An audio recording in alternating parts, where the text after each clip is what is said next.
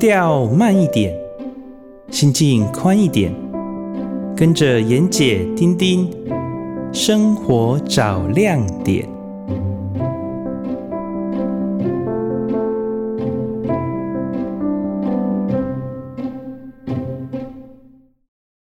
各位听众朋友，大家早安！很高兴又来到我们拜天早上在星云端跟大家见面的生活早亮点时间。我是主持人丁丁，我是妍姐。好，妍姐，我们上个礼拜最后聊到了甜点的部分，大家欲罢不能哈。我的我的朋友反应也非常好，似乎这个甜点是有触动到大家内心深处。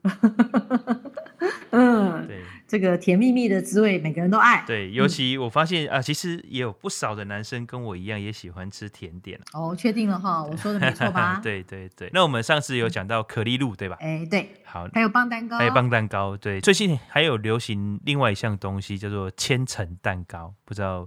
妍姐知不知道？嗯，Lady M，right？对对对对对。那在、哦、在高雄呢，也有好几家非常有名的啊、呃，台南也有一家非常有名的千层蛋糕，都不容易买到哦，而且而且我还要排队啊。对对对对，也不是排队，嗯、就是它常常就卖完了，限量。嗯，你讲的千层蛋糕，我们描述一下给听众朋友听，是那个一层一层薄薄的，然后中间夹个可能夹绿茶啦，夹百香果，哎，对对对对对对，奶油这样好多层，可能三四十层这样。对对对，没错，就是这个东西。哦，现在这么夯啊！啊、呃，尤其是名店哇，名店的产品就是常常是卖到缺货。但是我我说说实在的，好吃的千层蛋糕跟不好吃的千层蛋糕，那真是天差地别。所以这这些名店，我觉得它至少都有一定的水准以上，当然贵啦哦，这个价钱不便宜。但是真的，不管是口感、口味，或者是视觉效果。嗯或是它整体的这个包装各方面，我是觉得都非常的 OK，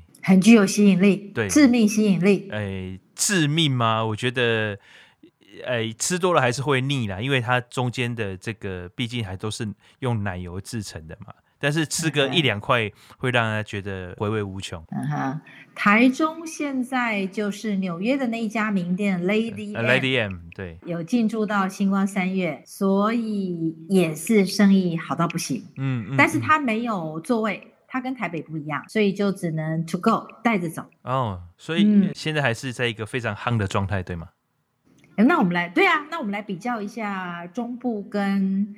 跟这种连这种 Lady M 外国货跟台南的价格，你买一片多少钱呢？我，我记得我前一阵去买哦。那它的价位大概从两百八到三百二或三百五不等，看是不是限量款。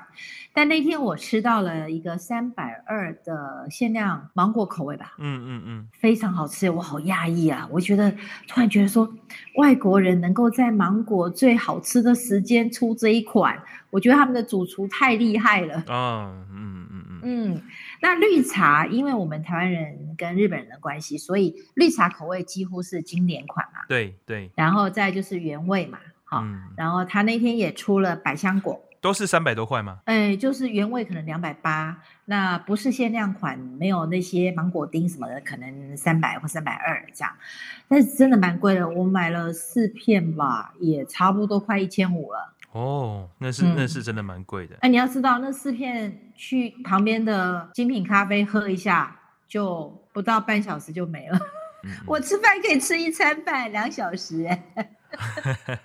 我们高雄，所以高雄的确实是便宜一些，是哈。对，其实呃，高平地区有名的甜点店也不少。对，在台南有一间非常有名的，他最近旗舰店用清水模的造型做了非常漂亮。那个那个之前在我们南部算是已经算是很高价的，但是它它平均大概都是两百块上下，有特殊口味的会高一点，但也也没有到三百块。那很贵耶。可是你刚刚讲你那个台。中的 Lady M 更贵不是吗？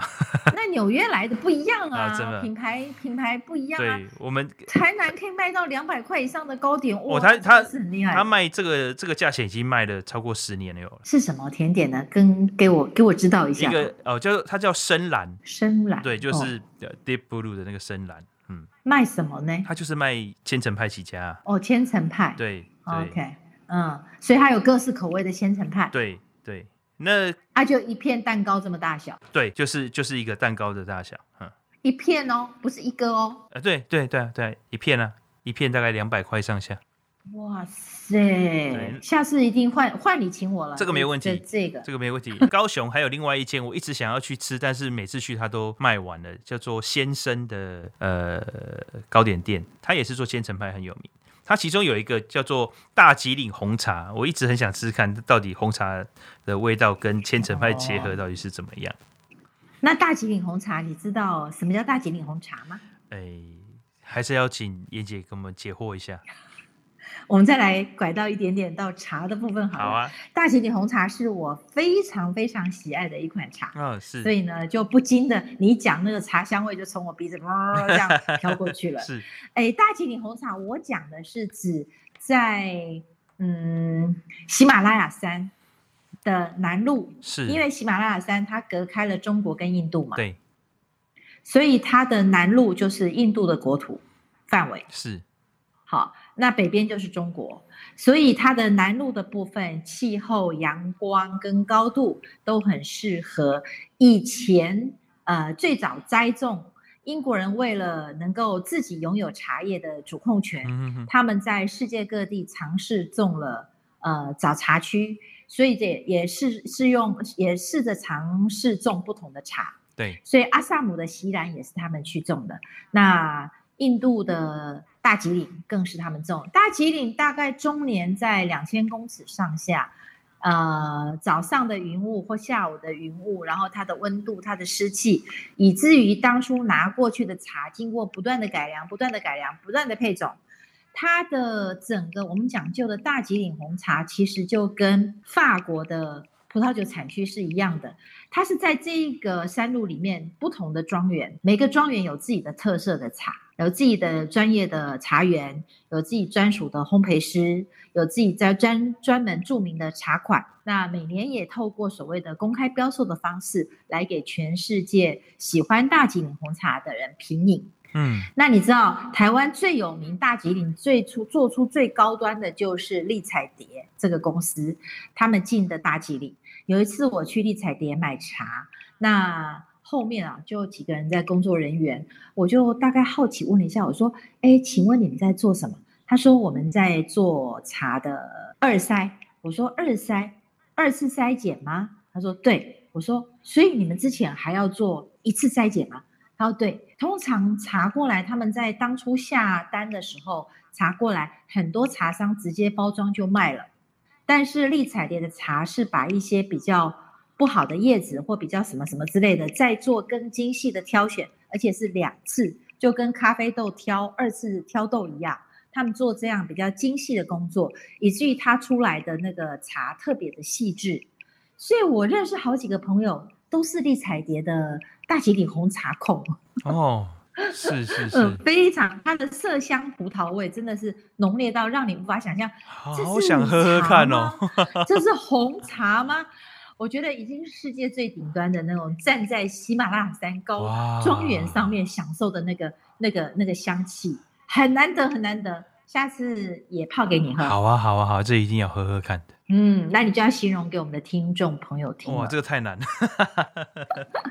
所以你的你刚刚的意思是用这个配搭，有一个那个千层派是大吉岭红茶口味。对，大吉岭红茶口味，所以我们我下次买来给你试试看。我因为我自己也很想吃，可是我每次去的时候刚好都是就是它卖完的时间。它它哎呀，太红了，太红了。对，那除了千层蛋糕之外呢？其实我你上次不是问我说最喜欢的甜点是什么吗？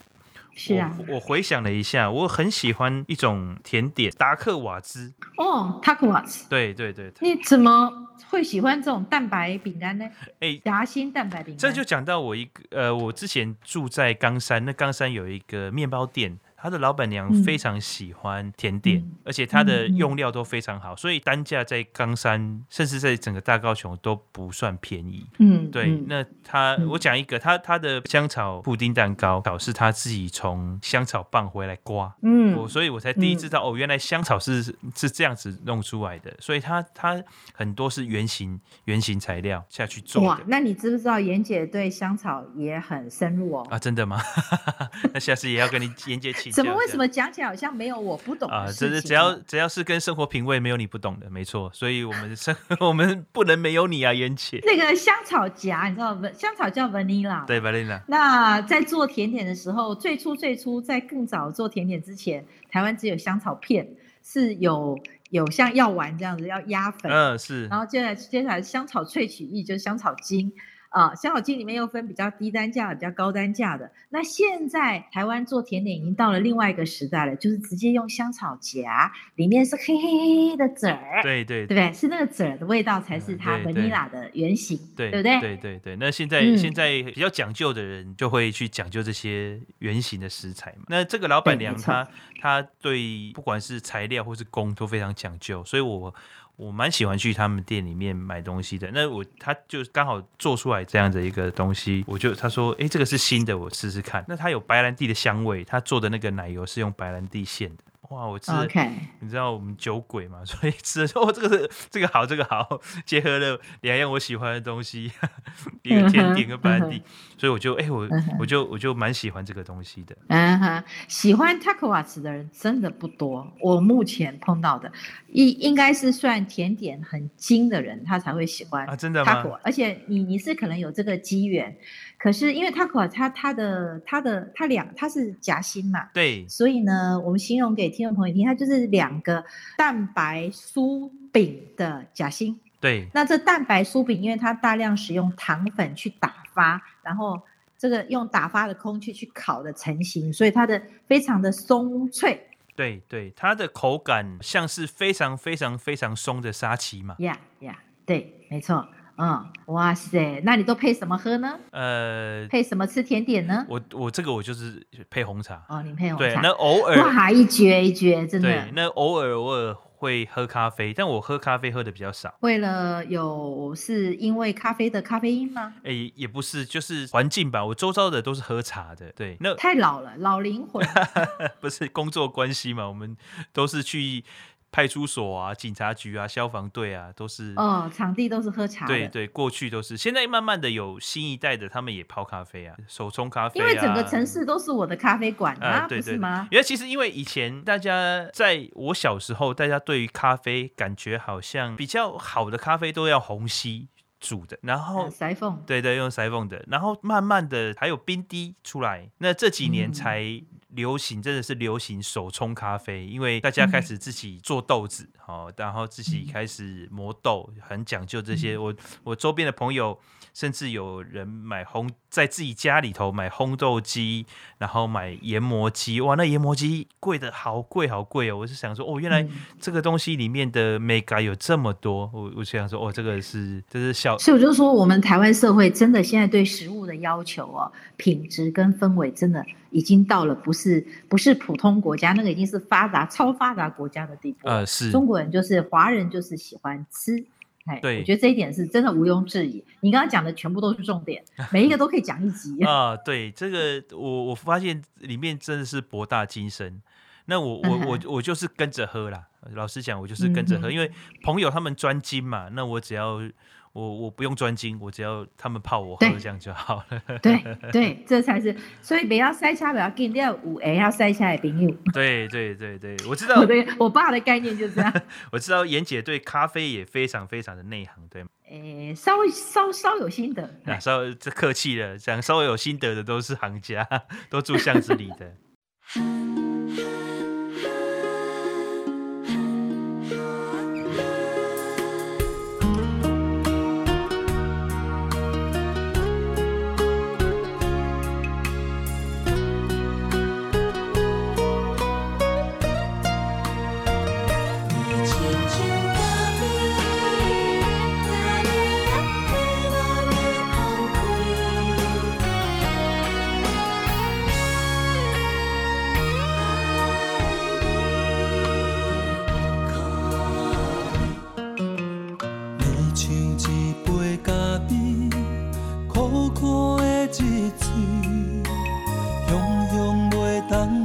是也是淡滋味。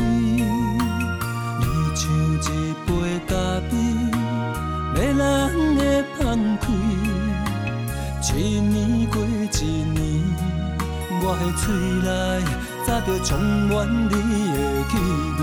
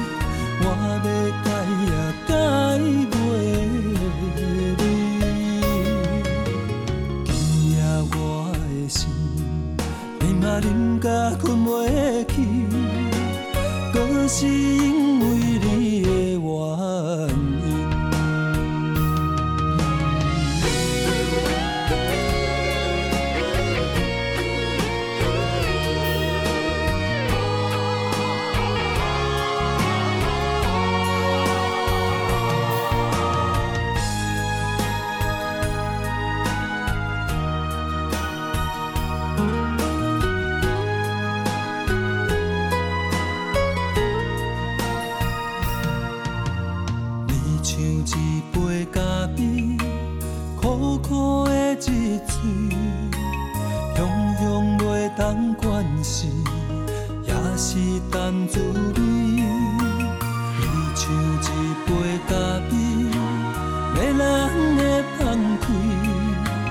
一年过一年，我的嘴内早就充满你的气味。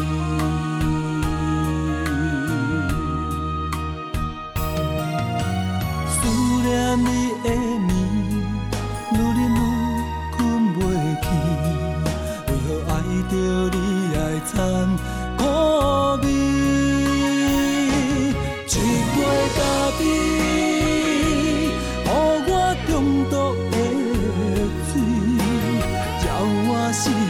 夺走我的心，一杯咖啡，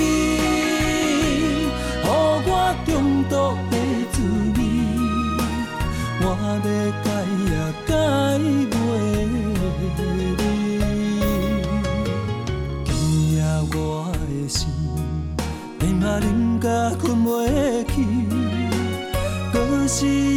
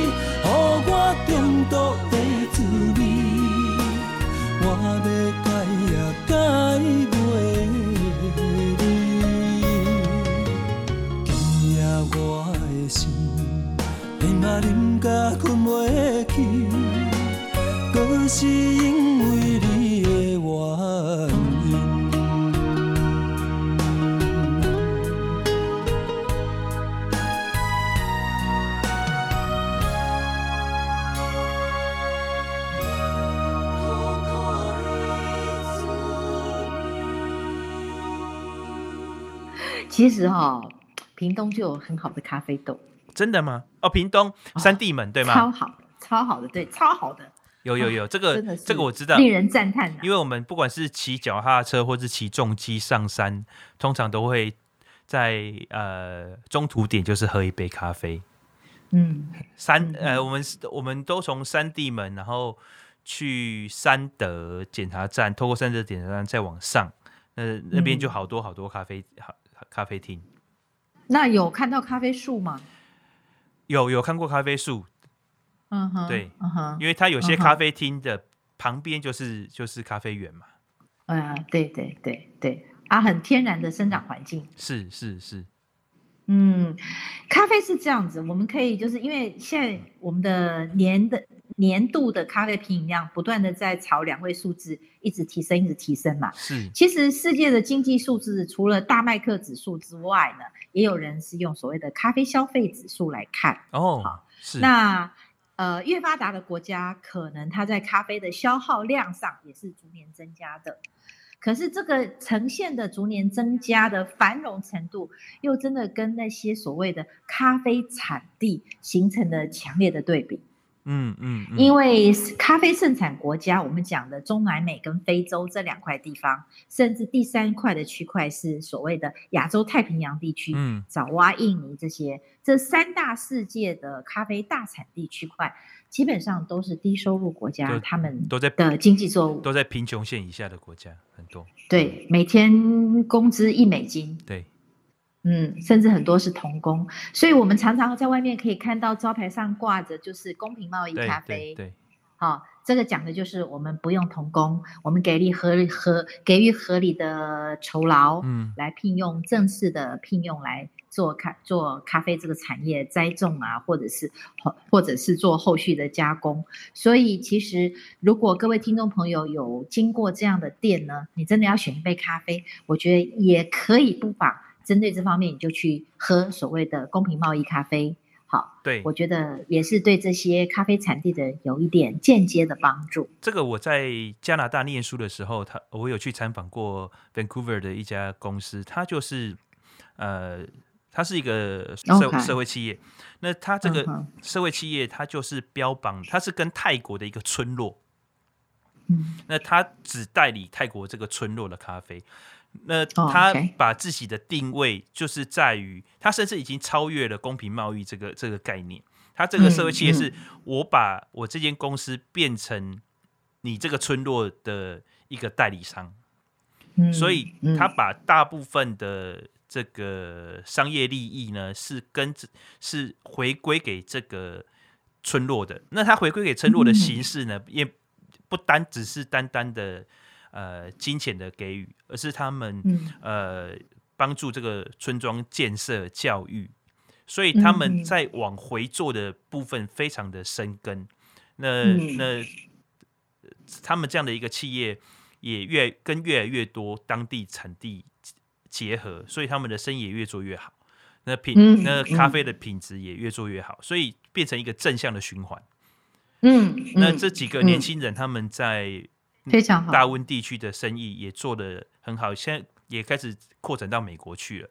他们扩展到美国，第一站就是西雅图，大家知道，就是、嗯、就是 Starbucks 的发展的故乡。对，嗯他们他们这个生意也做得很好。所以，呃，妍姐讲到这个公平贸易，我的感触就很深，因为我们以前在学企业管理里面，这个是一个很重要的议题。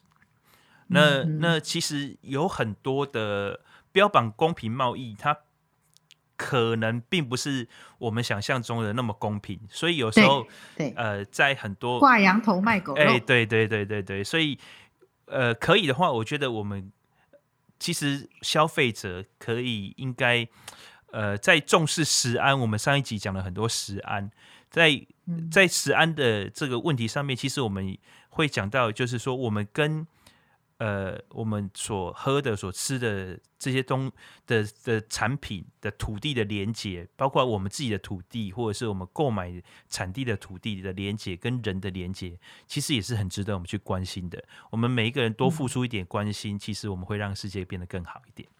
嗯，像你刚刚讲的，除了那个现在已经发展过度，或者是我们已经认识不清它原来的面貌，像你说好，我们讲的媒体小铺好了，Body Shop，嗯，那他们当初的创始人也是基于在雨林里面可能看到了某些弱势或某些问题，他们在那个基础上去发展了一些很 nature 的东西，是很自然的东西。是，那当然雨林咖啡也是这样子的一个背景，可是真的在最后最后可能多若干年后的商业。业化操作，或者它变成 worldwide 全球企业的时候，它已经没有办法再回到原来的初衷那样的东西去做。嗯，它可能变得商业考量变得更多。嗯、对对，那您刚刚讲的，我们刚刚回过头来讲说，呃，台湾的咖啡哦，台湾咖啡也是一段很简很好玩的事情。那我们反正都是简略的讲，其实台湾早在日本人也种了咖啡。是，所以台湾有没有老咖啡树？有啊，日本人在台湾的三个地方分别试种了咖啡。最后呢，其实最早发现台湾有老咖啡树或者有这个栽种环境，就是我们最早知道的云林咖啡。古坑嘛。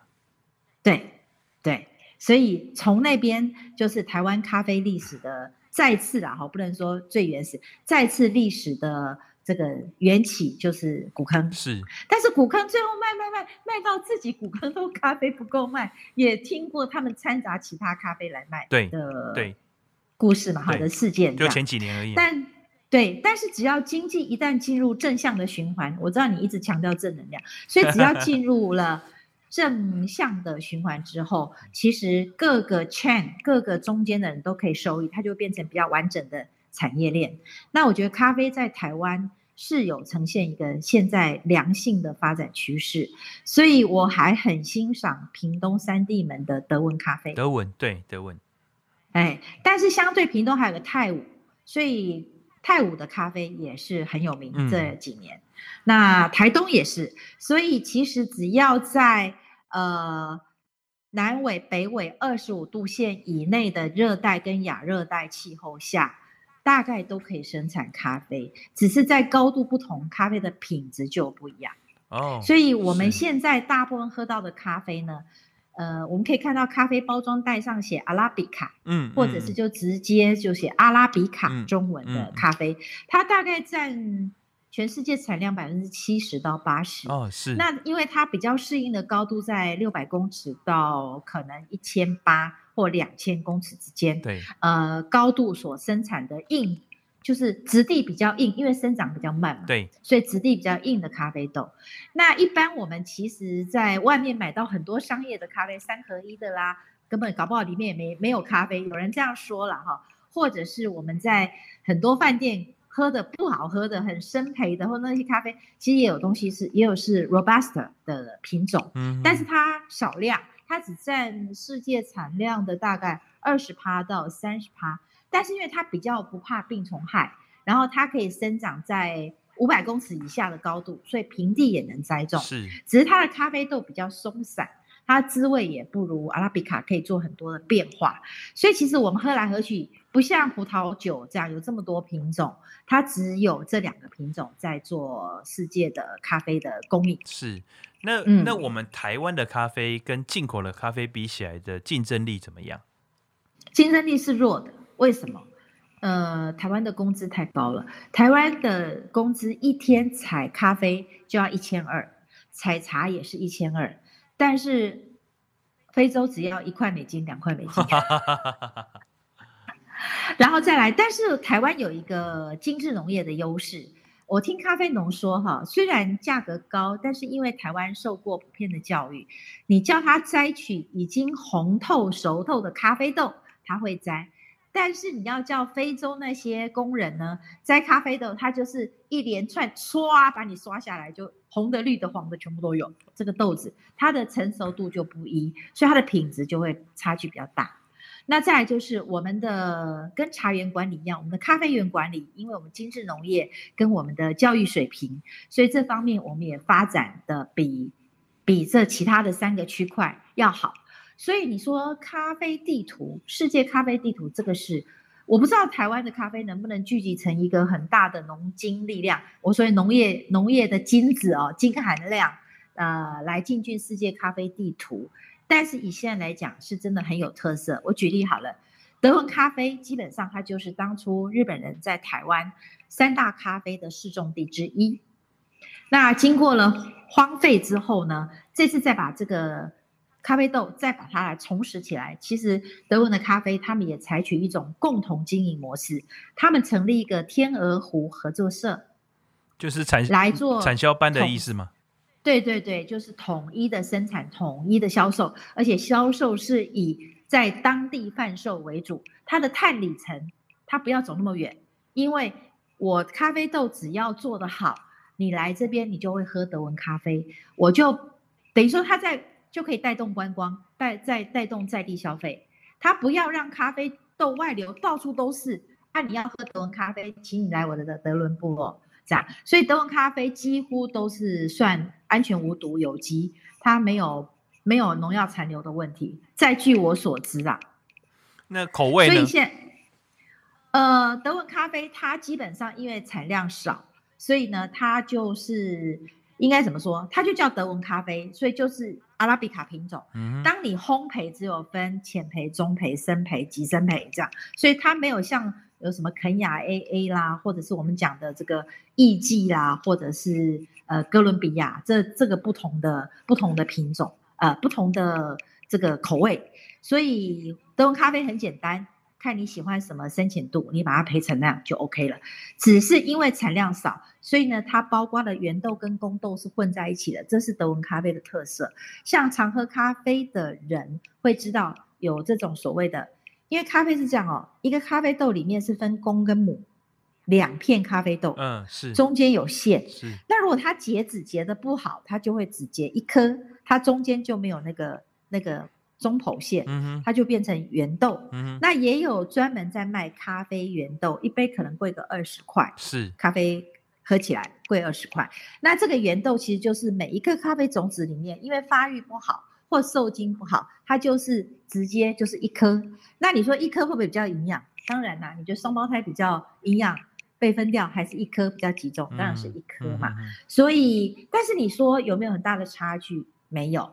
那台湾的咖啡还有所谓的呃国姓香的咖啡，几乎都产，现在都产了，所以都生产阿里山咖啡，在这几年是最有名的。嗯，因为好多人在推动阿里山咖啡，包括它的高度海拔呀，包括它的咖啡园管理，包括甚至有日本人钟情于阿里山咖啡，呃。甚至回卖到日本的京都跟东京，啊、真的、啊，而去推广阿里山咖啡是一样。阿里山种咖啡，叫阿里山种咖啡会不会跟茶有排挤效应呢、啊？这个就是很好的问题耶。我也觉得，在未来，如果咖啡的经济价值越来越高，当然它就可能取代茶园。但是，呃，毕竟怎么卖咖啡还是卖不过茶的单价。说真的，嗯嗯嗯，对，嗯，这个很奇怪，因为。你看哈、哦，咖啡是半遮荫的植物，所以它不能一直受阳光，嗯，它必须在半日照的状况下，嗯、也就是上面有大树，嗯，能够遮荫它，让它部分的接受阳光是好的。对，国信乡的咖啡为什么会逐渐出名？因为国信乡过去啊，南投种很多种很多槟榔树，对，所以槟榔树呢，最后也没全砍。就在槟榔树的低下面就种咖啡树，所以在槟榔树的高耸的阳光半遮荫之下，下面长咖啡树。那槟榔花开花很香嘛，这个你应该有体验到。对，我好爱槟榔花的香味。嗯嗯嗯。那所以有人称说国姓香的咖啡是有槟榔香的味道。哦，这你下次就好好品一下。好，那我来试，因为我知道咖啡会。呃，吸收周边植物的一些气味，这个我这个我能够理解，然后也确实有喝出来过这样子的东西。嗯、那嗯，哦，槟榔的口味的咖啡，好，来试试。槟榔口味，槟榔风味吧。好的，槟榔风味的咖啡。茶其实也是吧，好。哦，对，因为这种水土的东西，植物生长的东西，什么地形长什么，一方水土养一方人，其实这是有道理。葡萄酒也是，嗯、葡萄酒也是，葡萄酒也是。哎，葡萄酒你比我有研究哦，就我就不懂了。对，我们以前喝过一款，呃，南非的葡萄酒，真的有矿味，就是它的它的那个口感比较硬一点，嗯，对，比较不像呃，我们讲加州的，或者是像。像法国的葡萄酒，甚至意大利的葡萄酒这么的柔顺，它那个就是比较硬一点的。所以，我们改天 P 一集来讲葡萄酒好了。好啊，好啊，好啊，好啊。那我妍姐先初步问你一个问题，好，请问老藤有比较好喝吗？哦，因为我这样问是因为文旦就是老欉比较好吃嘛，这个毋庸置疑，这个已经是公认的。对，那。咖啡我，我像我手上的德文豆也是老张的，以前的咖啡、哦。咖啡有老张，产量产量很有限，就是它，因为因为因为东西这个植物一老，它结果就就跟老人家不结果了，不生小孩了，所以它结的量就很少，可是它营养就集中嘛，然后再就是它的那个味道就比较浓郁，所以我其实我手上这些少量的就是德文的老虫的咖啡，但是它也是。有它的特殊性才取到的。那我想说，我朋友有人专门喝老藤的红酒。对，我个人是觉得，就是老老藤一一般来讲会是叫做 VV 嘛，哈，VV，对对，它会有它会有标一个 VV，就是这个树已经是在后期了。OK，对，那、嗯、那一方面是它的产量比较少，嗯，然后第二个是它有人说它的酒味会比较浓厚一点，哎，浓郁，对对。那其实我觉得现以现在目前的酿造技术来说，以我而言，我是喝不出来它它为什么会贵那么多，因为它其实 VV 的酒真的是贵贵蛮多的。嗯嗯，对，嗯那了解。那我我我个人，老对不起，我真的我可能也还没有到品酒的那个阶段。我我相信，我相信到了一定的程度之后，就像您喝咖啡或者是喝茶，到一定的程度之后，你一定可以分得出来那个中间的层次感跟不同。嗯，那对。不过你这边都共同讲到一个问题，我自己觉得。其实这里面有很多人工技术的问题，这是我们未来在朝向我们产业更精致化或者形成一个产业链很重要的一部分。例如您说到就是酒嘛，除了植物之外，就是后续的工序，对，工艺。那咖啡也是，咖啡发酵这些所谓的水洗，然后所谓的日晒，所谓的蜜处理这些东西也是工艺。尤其最大的工艺的讲究是你刚我们刚刚讲的香草荚，嗯嗯嗯，香草荚它摘下来的时候是绿色的，跟个四季豆一样，嗯嗯，那为什么就会变成黑色一条瘦瘦的，然后这么香？那是因为它经过了九个月的人工发酵，嗯是，啊、嗯，那发酵的人工技术含量越高，它基本上就会越值钱。所以我觉得其实茶叶我们刚刚讲了，包括茶叶、呃酒。然后很多都是要靠咖啡，很多要靠很进步的这个职人的手艺工艺去把它呈现出来。那这部分如果我们能够在在更精致化之后，我相信它的 added value 附加价值会更高。对，那林姐，我想请问一下哈，就是你刚刚讲到说德文的老张，因为葡萄酒的所谓的老藤哈，它其实是一个很很。很空泛的概念，有些酒厂它大概呃四五十年，甚至更有看过、听说过更低的哈，它就标它是老藤 VV。那有些厂它就是规范七十五年，那其实就这个就是一个没有认证的东西。嗯，那我们知道像。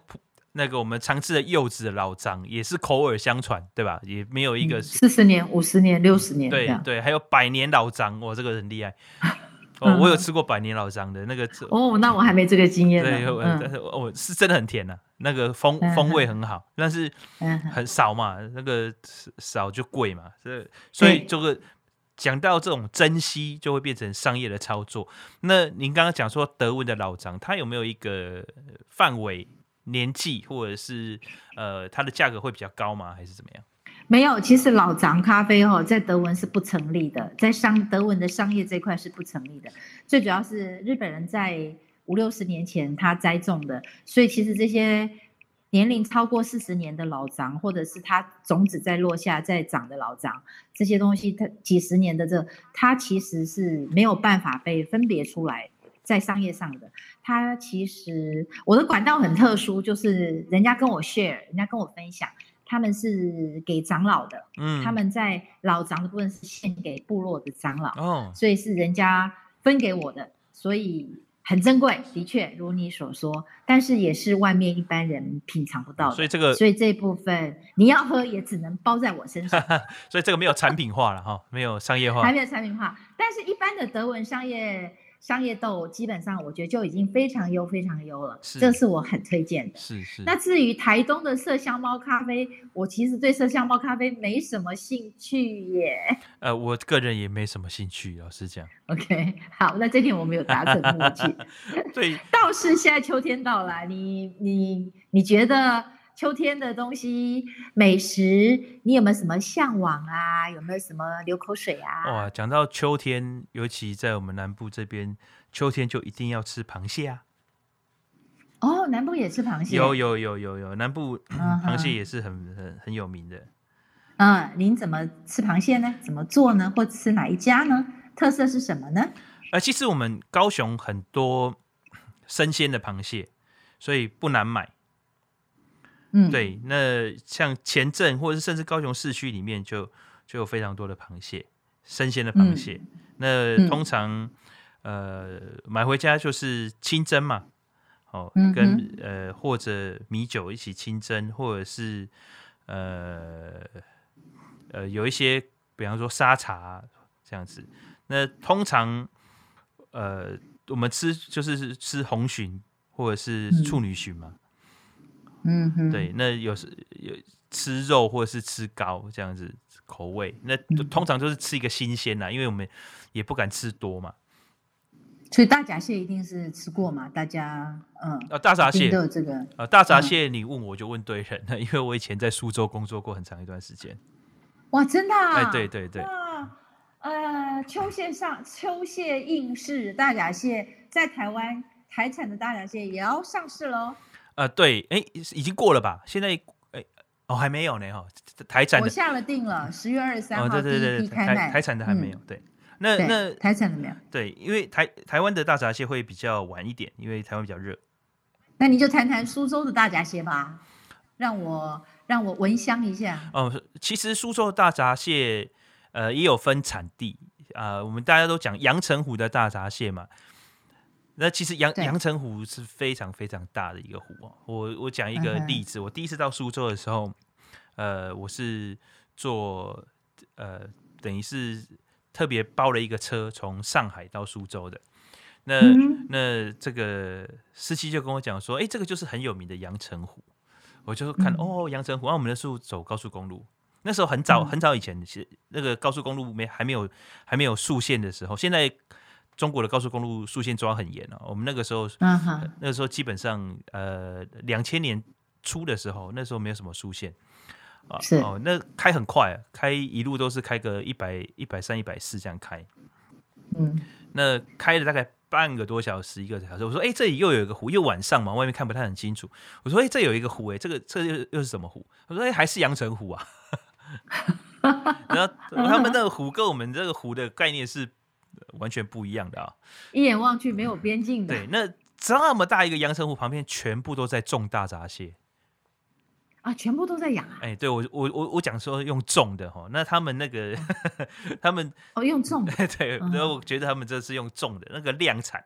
那那大闸蟹其实是腐食性动物，对，就是他们吃的其实原先都是吃一些沉底的呃的腐败的东西嘛。那现在为了要养殖，所以加速啊，他们就大量的投放这些，所以阳澄湖的整个水质也变得不是那么的好。对啊，那水质不就是污染的蛮严重的？对对对，所以实在阳澄湖现在目前的水质不是那么好。那比较特别吃大闸蟹的经验哈，我们都会去农家乐。嗯，好，那就是到了一个特定的地方，嗯、把车停好，那、嗯、那各个农家乐他们就会开着自己的小船，动力小船啊，在那边揽客。嗯那我们就是啊选一家，那通常我们都会有前辈带着嘛，或当地人认识的，然后我们就就坐上去，然后他就开着船绕着弯弯曲曲的小径，因为他们养殖哈，在湖边基本上地形地地貌还是保持的蛮完整的，那就会、嗯、呃像是开进一个沼泽这样子，有点像是台南市草的这个、嗯、这个味道。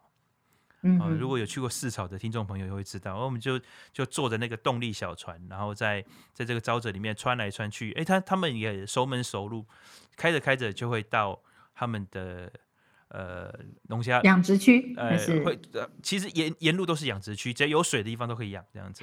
那、哦、那他们就会到那个农家乐，就是他们的餐厅。嗯哼，对，那农家乐以前农家乐是包的，就是它就是类似像民宿这样子，呃，一泊二十或什么。那现在很多的农家乐因为量很大，所以他们就是直接就是做一个餐厅这样子。那我们就去点很多很多的菜，那大闸蟹就是其中的一样。那大闸蟹就有分公的跟母的，就是个头嘛，哈，然后然后还有它的膏嘛，那母的膏一定是。呃，蟹黄跟膏这样子，哦，这样子分。嗯、那呃，价格就是看个头，个头大的就贵。嗯，对，那基本上没什么，没什么人在吃肉啦。大闸蟹就是把中间那个黄啊、膏啊，蟹膏、蟹黄吃掉，吃吃了就完事儿了，这样子。哦，有听说厉害的大闸蟹高手吃完还是摆起来一只蟹啊？对，我亲眼看过。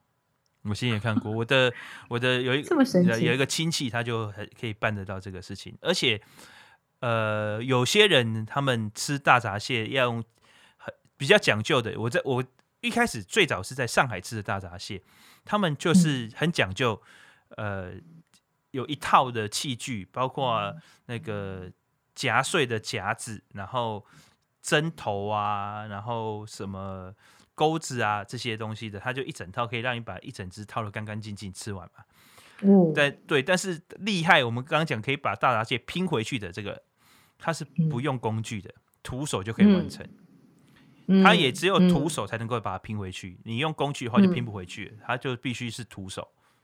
哦，然后把它。那我想请问，我们既然上集谈了那么多茶叶食安的问题。大闸蟹有没有食安的问题啊？呃、当然有，因为它要放很多的抗生素啊。这个、嗯、它也会生病。对，在那么不干净的水里面，你想说这个，所以抗生素是一定会放的。那就跟虾养虾子蛮像的，虾、呃、子也是一个是嗯，需要高度能够能够要投药的。对对对，那、嗯、那所以我们在呃。买大闸蟹自己买的时候，通常会找认识的人，因为我们在苏州待久了，通常都会有朋友的亲戚是做大闸蟹养殖的，那，那他就不会这么用药这么量量吗？还是其实你其实你也无法分辨呢？呃，至少在采收前，他会有一个呃不不投药的时间，就像我们种果树一样嘛，就是在某一段时间，我们是不投就不不再投药了。嗯嗯，对，那成长期什么的，嗯，我觉得中国嘛，你真的很难控制。而且他不投药，他隔壁的人也投药啊，都在同一个水 水里面哦。但是但是呃，至少你会在心理上了，心理上比较安心一点。而而且他们自己也吃嘛，嗯，就是不是他卖给我，然后他不吃这样子，他自己也吃啊，嗯哦，所以所以心理上就好一些。那为什么有一段期间，我记得好像还得特别有挂一个防伪标志在它的蟹身上？雷射，对，那为什么呢？呃，因为有其他地方，像阳澄湖有产大呀大闸蟹，那其他旁边的很多湖也有产大闸蟹啊。那嗯，那阳澄湖大闸蟹它就变成一个品牌嘛，在市面上就卖的比较贵嘛。嗯，但事实上，就我的认知，旁边像太湖也有产大闸蟹。而且它太湖的大闸蟹个头比阳澄湖再大一些，哦，更好卖。对对，那那可是价格阳澄湖的比较高嘛，哦，所以会不会有人拿太湖蟹去假阳阳澄湖的？有可能嘛？所以他们就这也是一个商业的的竞争跟标示嘛，所以他们就做这个防伪的标示。那你有认识过老饕吃得出来的吗？啊，吃得出来，他们吃当地人是吃得出来的。哇塞，那个、好厉害、啊！那个还不用老饕哎、欸，你大概苏州老苏州哈，老苏州他们本地的人，大概十个里面八九个都吃得出来。哦，这个是这个看起来是太湖的，这个吃起来是是阳澄湖的。哦，厉害厉害！他们他们我觉得是是真的是蛮厉害的。嗯，像我爸他就集中，他喜欢吃红鲟，他不喜欢吃大闸蟹。嗯，大闸蟹就是软。蛋跟糕嘛，对对对，红鲟蟹黄红鲟比较有吃头啦，有肉嘛。嘿，那个肉感很 Q 很好啊，又在台湾来的，又又是又是台湾的算大宗嘛哈。对。那反而我爸不喜欢，即使是吃蟹肉，我爸不喜欢什么大的处女型啊，或者是东南亚那些很大大沙公啊。对。其他的肉质其实比较松散，因为热带气候，水产长得快，对，所以就没有台湾这么 get 对对对。我、嗯、我太太喜欢吃大闸蟹，我喜欢吃红鲟。哦，对，哦哈，对，哦，所以两位都是无常君子的喜好者。哎，是是是。那吃大闸蟹要配什么酒呢？你刚刚我刚刚说，哎，原来你是酒鬼，我也是酒鬼。大闸蟹他们当地都是喝黄酒嘛，那我觉得其实这个的原因倒不是因为黄酒特别去寒。这个原因单纯就是因为当地黄酒最多啊，嗯，呃、在在华东地区盛产的就是华就是黄酒嘛，嗯，啊、我最欣赏这种就地取材、嗯、就地这样，哇，全部只有到那边才能体会的好东西。对，但是我个人比较黄酒其实就是台湾讲的绍兴，就是黄酒。对对，花雕、花雕、红露都是吧？对对对对对对对对。那那、嗯、那我个人，因为在中国的酒哦，能选的也就是那几几个，所以我其实没有特别喜欢，呃，中国的黄酒。对，所以我还是、嗯、还是喝自己带去的高粱比较多一点。哦，这里我倒觉得我们在今天节目前可以再讨论一点点。哎，你刚刚既然谈到，我一定要问，茅台跟高粱，嗯，孰优孰劣呢？呃。茅台是因为他们中国第一个在呃当年的这个万国博览会打出名声嘛，所以变成是一个呃等于是国宝级的酒，那也是一个品牌。那喝起来，我我目前觉得中国的茅台比中国的高粱好喝。哦，对，那跟咱们的金门高粱比起来呢？那因为我是土生土长的台湾囡仔嘛，所以我觉得台湾呃金门的高粱比中国的茅台好。我也觉得更胜一筹。那台湾的金门高粱加起来真的是那个该怎么说呢？到底是水好还是料好还是技术好？反正就是好喝。因为实际上你摆到国际的比赛上来讲，金门高粱确实得奖的次数比茅台多很多。哦，这样子、哦。对，那那而且我觉得我们的金门高粱已经做到一个一个档次，是等于是世界名品了，所以很多很多外国人他们喝金门高粱也是非常非常的惊艳。那中国的中国的高粱或者是茅台，他们都是属于酱香型的。哦，酱香型。对，所以他们那个香气实在是，我我我在中国哈喝白酒都不是喝到醉，都是被那个味道熏到有点不舒服。甚至有香料，有人跟我说有有有有有有有。很、嗯、很多比较低价的，它就是直接用香料去去代替那个酿造出来的酒香。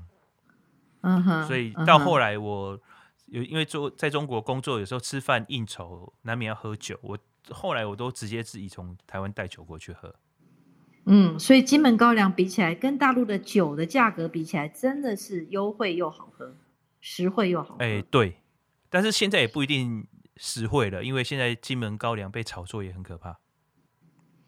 哎呀，没办法，太好喝了，所以以至于他们来的观光客每个人都要带啊。对对对，我觉得我们现在的坑越挖越多了哈，这已经欠观众朋友非常多。话题了哈，像我们秋天的食物，现在也只有讲到一个螃蟹而已，还有非常多的好料还没有讲到。咖啡，嗯，因为其实东北季风一起，真的好多好吃的东西陆续都要到位，都要应。然后咖啡也只有讲到一点点，我们只有讲到呃三呃德文的咖啡，而且还没还只是开头而已，还没有继继续聊下去，对吧？嗯，对。然后还有很多呃话题，像我们刚刚讲到酒，哇，那酒又是另外一个课题了。那我们对 接下来要慢慢的把这个债还给我们的听众朋友。嗯，而且每一个亮点都可以让我们大家的生活里面，呃，得到更滋滋养的养分。对，让我们的生活和工作，让我们的生命能够更有趣味，对，多更好玩一些，多点调剂啊，让我们哎对的生活变得更平衡的发展。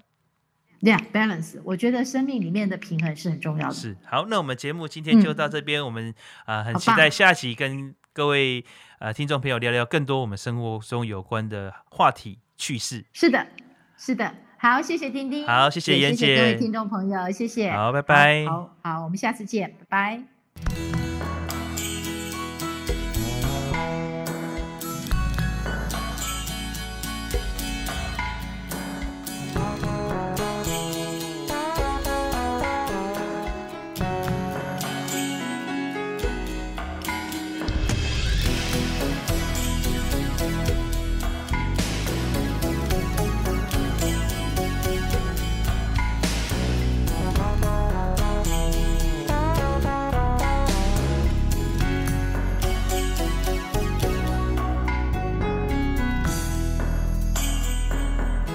总是说我在这样孤单时候才会想与你联络。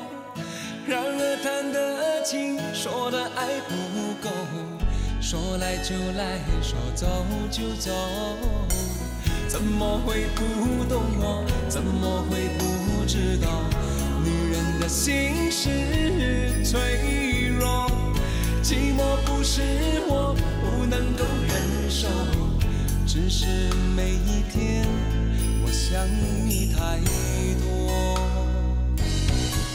其实不想走，其实我想留，留下来陪你每个春夏秋冬。你要相信我，再不用多久，我要你和我今生一起度过。其实不想走，其实我想留，留下来陪你每个春夏秋冬。你要相信我，再不用多久，我要。你和我今生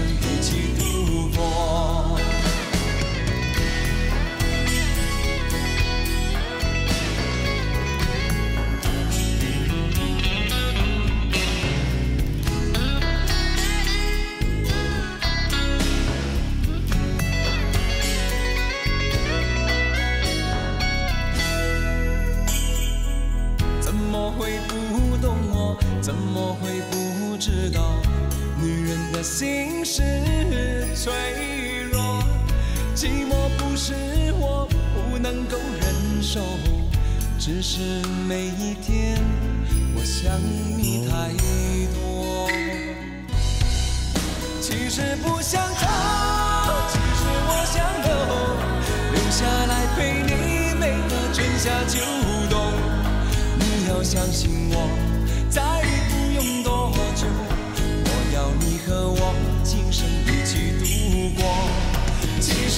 想走，其实我想留，留下来陪你每个春夏秋冬。你要相信我，再不用多久，我要你和我今生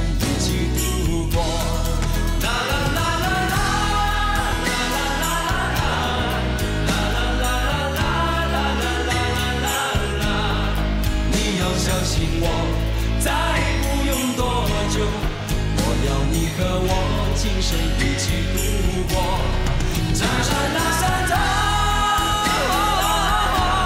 我留下来陪你每个春夏秋冬。你要相信我，再不用多久，我要你和我今生一起度过。其实不想走，我留下来陪你每个春夏秋冬。你要相信我，再不用多久，我要你和我今生一起度过。其实不想走，我不想走，留下来陪你每个春夏秋冬。你要相信我，再不用多久，我要你和我今生一起度过。其实不想走，我不想走。